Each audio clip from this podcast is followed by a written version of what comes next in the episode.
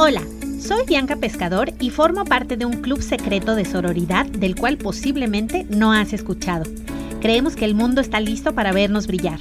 Estamos convencidas que si nos ayudamos entre nosotras, creceremos más rápido. Vemos la hermandad entre mujeres como algo indispensable para sanar nuestro sagrado femenino. Invertimos en nosotras mismas todos los días. Vivimos la vida con valentía, vulnerabilidad y autenticidad. Creemos en el poder de la conexión a nivel emocional, mental y espiritual. Estamos dispuestas a dejar la zona de comodidad para adentrarnos a donde la magia sucede. Aceptamos con amor nuestra energía femenina y masculina. Abrazamos y fomentamos la belleza externa e interna, tanto de nosotras mismas como de nuestras hermanas. Estamos seguras que la gratitud es la clave de la abundancia. Somos mujeres imparables y estos son nuestros secretos.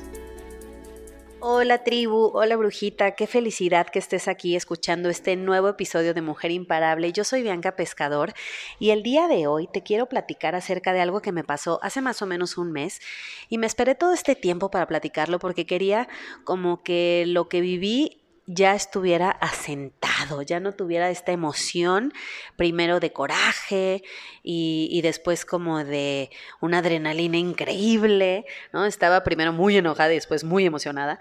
Entonces dije, no, voy a dejar que, que esto se asiente para poder platicarlo desde un punto de vista mucho más objetivo.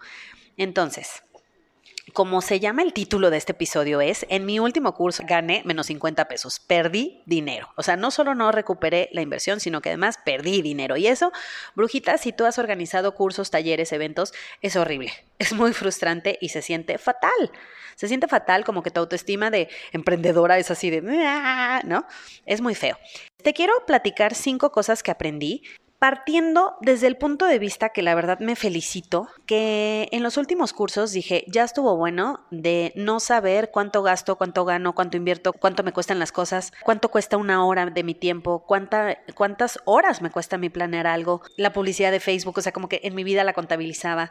Y lo que no se mide no se mejora. Y el otro día estaba leyendo que la palabra en 2020 debería ser accountability, que quiere decir esta como, no obsesión, pero esta sí práctica de saber, pues de hacer cuentas, básicamente de hacer cuentas. Yo la verdad es que toda la vida crecí con esta creencia, digo muy bonita, pero un poco infantil, del dinero llega, el dinero fluye, el dinero, pues la verdad es que me llega, ¿no? Fácilmente, con gozo y gloria. Pues sí, qué bonito, pero a ver, o sea, cuántas horas le inviertes, cuánto cuesta tu hora, cuánto ganaste, a cuánto estás dando el curso, por qué lo estás dando así, ¿no? Y no que todo sea, pues porque la verdad se me ocurrió y porque tuve una corazonada y porque yo soy bruja y entonces le puse 888 pesos. O sea, sí, está muy padre, pero hay que también saberlo fundamentar desde desde el punto de vista de los negocios. Pasado este punto, Ahora sí, lo primero que te quiero contar es la semilla con la que hacemos las cosas. ¿Qué es la semilla con la que hacemos las cosas? Es nuestra verdadera intención detrás de cada acción, detrás de cada palabra, detrás de todo lo que hacemos y decimos. Y esto, brujita, es súper personal. Yo puedo decirle misa a la gente. Solo yo sé la verdadera razón última y final detrás de todo lo que hago, detrás de todo lo que digo. Y esto es básico porque entre más claridad tenga yo en la semilla de lo que hago, más fácil puedo yo saber si tuve éxito en mi emprendimiento, cualquiera que este sea, o no, o si fracasé. ¿Por qué te estoy platicando esto? Porque si yo veo la semilla de la razón por la que yo organicé un curso, te puedo decir que tuve un éxito del 70%. Pero lo que a mí me pasó fue que cambié la semilla. O sea, como que primero dije una cosa y luego dije otra, y así como digo una, dije la otra. y entonces se hizo un mix de ideas y terminé pues perdiendo dinero, pero por otro lado salí como muy satisfecha y muy contenta. O sea, fue, fue, como un desastre. Entonces, bueno, eso va a ser muy importante. El punto número dos son las socias. A mí me encanta trabajar con amigas y está increíble, pero es muy importante que tengamos muy claras ambas partes o si somos 10, pues las 10 partes, ¿a qué me estoy comprometiendo yo y a qué te estás comprometiendo tú? Y cumplirlo. Ahora, si somos unas control freaks como yo, en este caso, que hice pues el 98% del trabajo, yo no puedo hacer un acuerdo del 50-50, que fue lo que hice. Entonces ya desde ahí, ese acuerdo estuvo mal hecho. Si yo hago un acuerdo así, de 50-50, pero pongo ciertas condiciones y no se cumplen, entonces eso se tiene que modificar. O sea, eso tiene que verse afectado también por los resultados, porque entonces va a haber una confusión de, ay, ¿cómo? Pero entonces no ganamos, pero ¿por qué yo vi? Entonces eso es un tip muy importante que ahora me sirve mucho a mí misma, porque digo, me encanta trabajar con amigas y lo voy a seguir haciendo, pero hay que ver qué vamos a aportar, qué vamos a traer a la mesa y qué va a pasar si no lo hacemos. Tiene que haber una consecuencia, sí o sí. El punto número tres lo resumí en, si cambian las condiciones, cambia el acuerdo. Yo llegué a un acuerdo con el lugar, que me recomendaron muchísimo, conocí a la, a la dueña y yo le ofrecí un un intercambio. ¿no? O sea, le dije, a ver, yo te compro estos cafés, tú vendes esto, incluye esto, pagamos esto, regalamos esto, o sea, hicimos un acuerdo. A mí se me ocurrió ofrecer de más una noche antes del curso y malamente, si lo quieres ver así, a mí se me ocurrió invitar a la, a la dueña del lugar al curso. Una noche antes de que empezara, le dije, oye, ¿tú quieres participar en el curso? Y me dice, sí. Y entonces fue así como de, chin, ¿y ahora qué, no? Porque dije, bueno, ya, ya le estoy regalando el curso, pero ese no era el acuerdo porque el curso cuesta tanto y entonces si me va a cobrar esto, pues ya salgo perdiendo. Y dije, ¿qué hago? ¿Qué hago? Y luego dije, bueno, pero pues ella va a dar su tiempo, pero pues yo también estoy dando el mío. En fin, o sea, ahora sí que, ¿cómo se dice? Se me hizo bolas el engrudo. Lo que sucedió fue que a la mañana siguiente, mientras iba yo rumbo a este lugar, en, en la ecobici, iba yo pensando, íbamos a hacer una rifa. Entonces yo dije, no, pues esta chica no puede participar porque no pagó el taller, entonces como que no tiene derecho a la rifa, pero luego yo pensé y dije, yo no puedo hacer algo que a mí no me gustaría que me hicieran, que es como excluirme de las actividades de un evento al que me invitaron. ¿no? Porque, pues como sabes, Brujita, yo voy a muchísimos eventos y como que jamás han dicho, no, Bianca no, porque no pagó. O sea, nunca en la vida. Entonces dije, yo no puedo hacer eso porque a mí no me gustaría que me lo hicieran. Entonces la incluimos en la rifa y yo dije, X, no creo que gane. Bueno, adivina quién ganó la rifa. ¿No? Ella, exacto. El punto número cuatro siempre es como esperar respuesta y no asumir y no pensar y no suponer. Eso mi papá me lo ha dicho desde que tengo su razón y no he aprendido nada a, a, mi edad, brujita, sigo cometiendo el mismo error. ¿Qué pasó? Yo primero tenía la idea de un venue eh, el Hotel Mala Vecindad, que me encanta, y el equipo tiene un lugar muy especial en mi corazón. Y entonces yo primero dije, no, mi curso tiene que ser ahí. Y a la hora que digo, oye, ¿qué onda? Quiero organizar este curso y tal, me dicen, ah, claro que sí, te mandamos la cotización. Esto quiero que sepas que es una falta de comunicación porque siempre nos habían dicho a un grupito de, niñas y a mí, que pues que el hotel era nuestra casa y que podíamos hacer lo que quisiéramos, pero nunca se llegó al punto de les damos un precio muy accesible. O sea, casi casi que nosotras siempre entendimos que era como, bueno, a cambio de publicidad, a cambio de menciones en Instagram.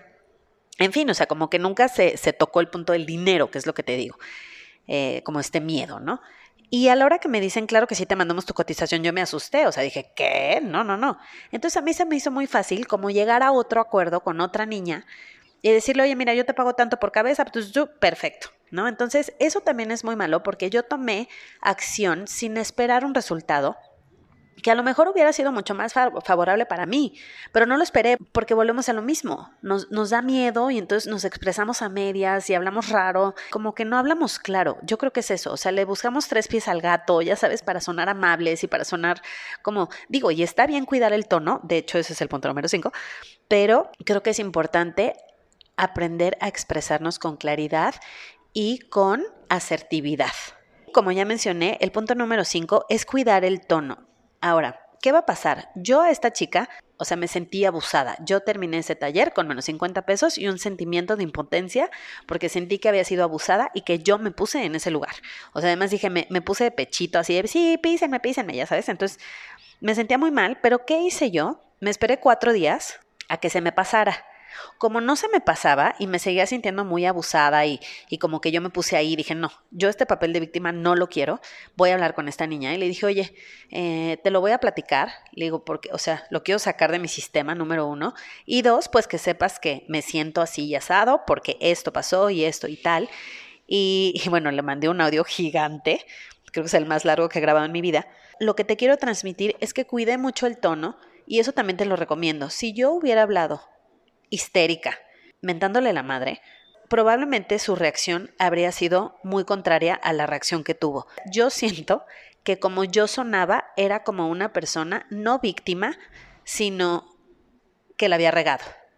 Y cómo me sentía yo de haberla regado y de lo que iba a pasar a raíz de este sentimiento, pues que era como non grato.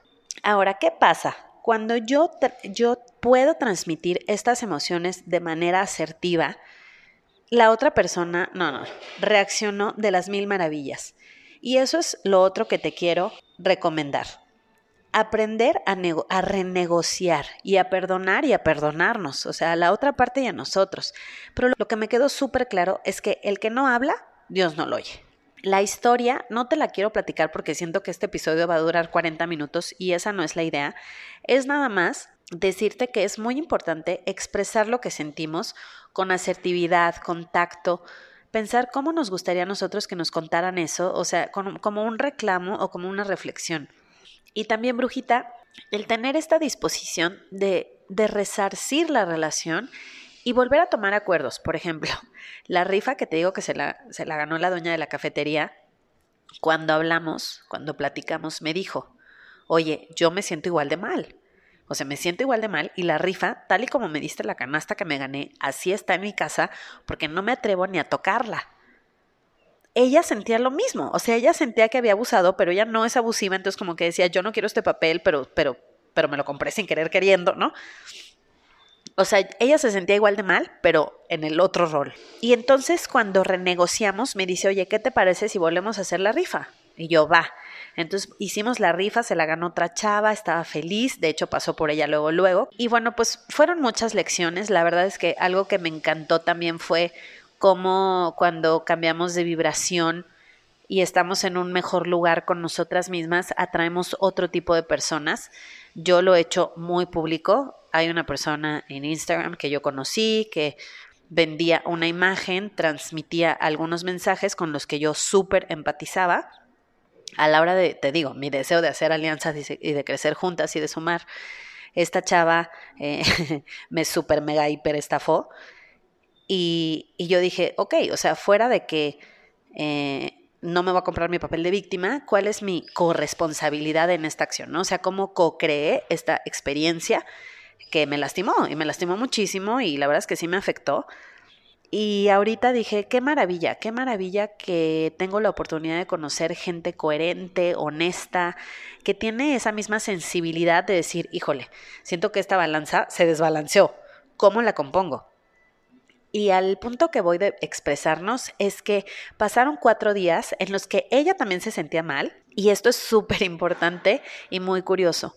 Como no nos conocíamos tanto, o sea, habíamos coincidido en dos o tres eventos y tal, y ok, sí, Instagram y tal, pero no éramos como súper amigas, nos daba pena. O sea, a mí me daba pena como reclamarle y a ella le daba pena decir, oye, y entonces fue muy curioso porque ella me quería regresar la canasta el día que se la ganó. O sea, como que ella quería decir, oigan, no, o sea, como creen, no? Hagámosla otra vez.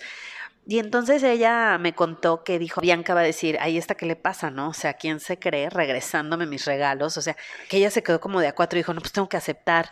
Y luego pues te digo que el acuerdo era que a mí me cobrara pues los cafés. Entonces a la hora que me los cobra yo dije, no puede ser que me los esté cobrando si se acaba de ganar una canasta. De... en fin, entonces ella como que también decía, ¿qué hago? ¿Se los cobro o no se los cobro? Pero pues el acuerdo fue cobrárselos, pero ya me lo gané, pero no. O sea, fue un mix de situaciones que no estaban previstas y yo creo que lo bonito fue poderlas encarar como dos mujeres maduras que somos, eso fue increíble y me da muchísimo gusto que la amistad siga, que la relación siga y que al contrario, no se haya fortalecido, porque pues ahora ya nos reímos de todo lo que pasó, pero sí fueron cuatro días así de que no puede ser. Y bueno, hablo bajito porque estoy en Guadalajara, Brujita, estoy en Intermoda, venimos a cubrir el evento. Venimos como 25 periodistas, estoy en el hotel, ya todo el mundo está dormido porque es la una y media de la mañana, pero fíjate que me tomé un café y yo digo que no era descafeinado porque no sabes, me puso al mil, entonces dije, bueno, pues voy a grabar mi episodio. Así que eh, por eso hablo despacito, espero que, que se escuche bien el audio. estoy aquí con el celular y mi microfonito en el lobby, pero bueno, Brujita, me despido, espero que hayan quedado muy claras las lecciones. Nada más un breve resumen. La primera sería cuidar la semilla con la que hacemos las cosas, porque entre mejor, o sea, entre más claridad tengamos en las semillas, como mejor podemos evaluar el éxito o no de nuestro emprendimiento. El número dos es los roles que vamos a tener las, las socias y qué pasa si no se cumplen esos compromisos. El número tres es si cambian las condiciones, cambia el acuerdo. No podemos agregar valor o quitar valor y dejar las cosas igual. Eh, tiene que afectarse algo, ¿no? O sea, según el acuerdo, el resultado. El cuatro es esperar respuesta, o sea, no asumir, no pensar, no suponer por los demás. Y el quinto es cuidar el tono, ser proactivos en el sentido de tratar a los demás como a mí me gustaría que me trataran. Y ser muy asertivas y muy empáticas y también muy sensibles. O sea, desarrollar esta sensibilidad de cómo le puedo decir esto. Ahora, ¿cómo puedo dominar esto? Bueno, es muy fácil. Primero lo decimos como se lo queremos decir. O sea, eres una abusiva, este, no sé qué, me viste la cara, te pasas, etcétera. Y después lo vamos a shinear. Y lo vamos a decir mucho más amable. Ahora, no se trata de ser pasivo-agresivas, sino una recomendación que te doy es una técnica que se llama cuando tú, yo. O sea, cuando tú aceptaste el curso, yo supuse, y ese fue mi error, que me ibas a regalar los cafés. Y entonces ahí como que uno está aceptando su responsabilidad, ¿no? Y entonces no le estás diciendo a la otra persona, tú abusaste, no, no, no, sino que cuando tú aceptaste esto, yo asumí aquello. Entonces, este fue mi error, ¿cómo lo arreglamos? También, por ejemplo, decir, eh, cuando tú te ganaste la rifa, yo pensé que fue injusto. Entonces, la otra persona, lo más curioso es lo que te digo, que me dijo, sí, yo también pensé lo mismo. Entonces, arreglémoslo. Y yo creo que ese es el sexto punto que no, no mencioné, pero creo que queda implícito, en darnos esta oportunidad de resarcir la relación, ¿no? Y de empezar, no sé si de cero, pero volver a empezar. Así que, brujita, pues te mando muchos besos, muchos abrazos y nos escuchamos en un próximo episodio de Mujer Imparable. Bye bye.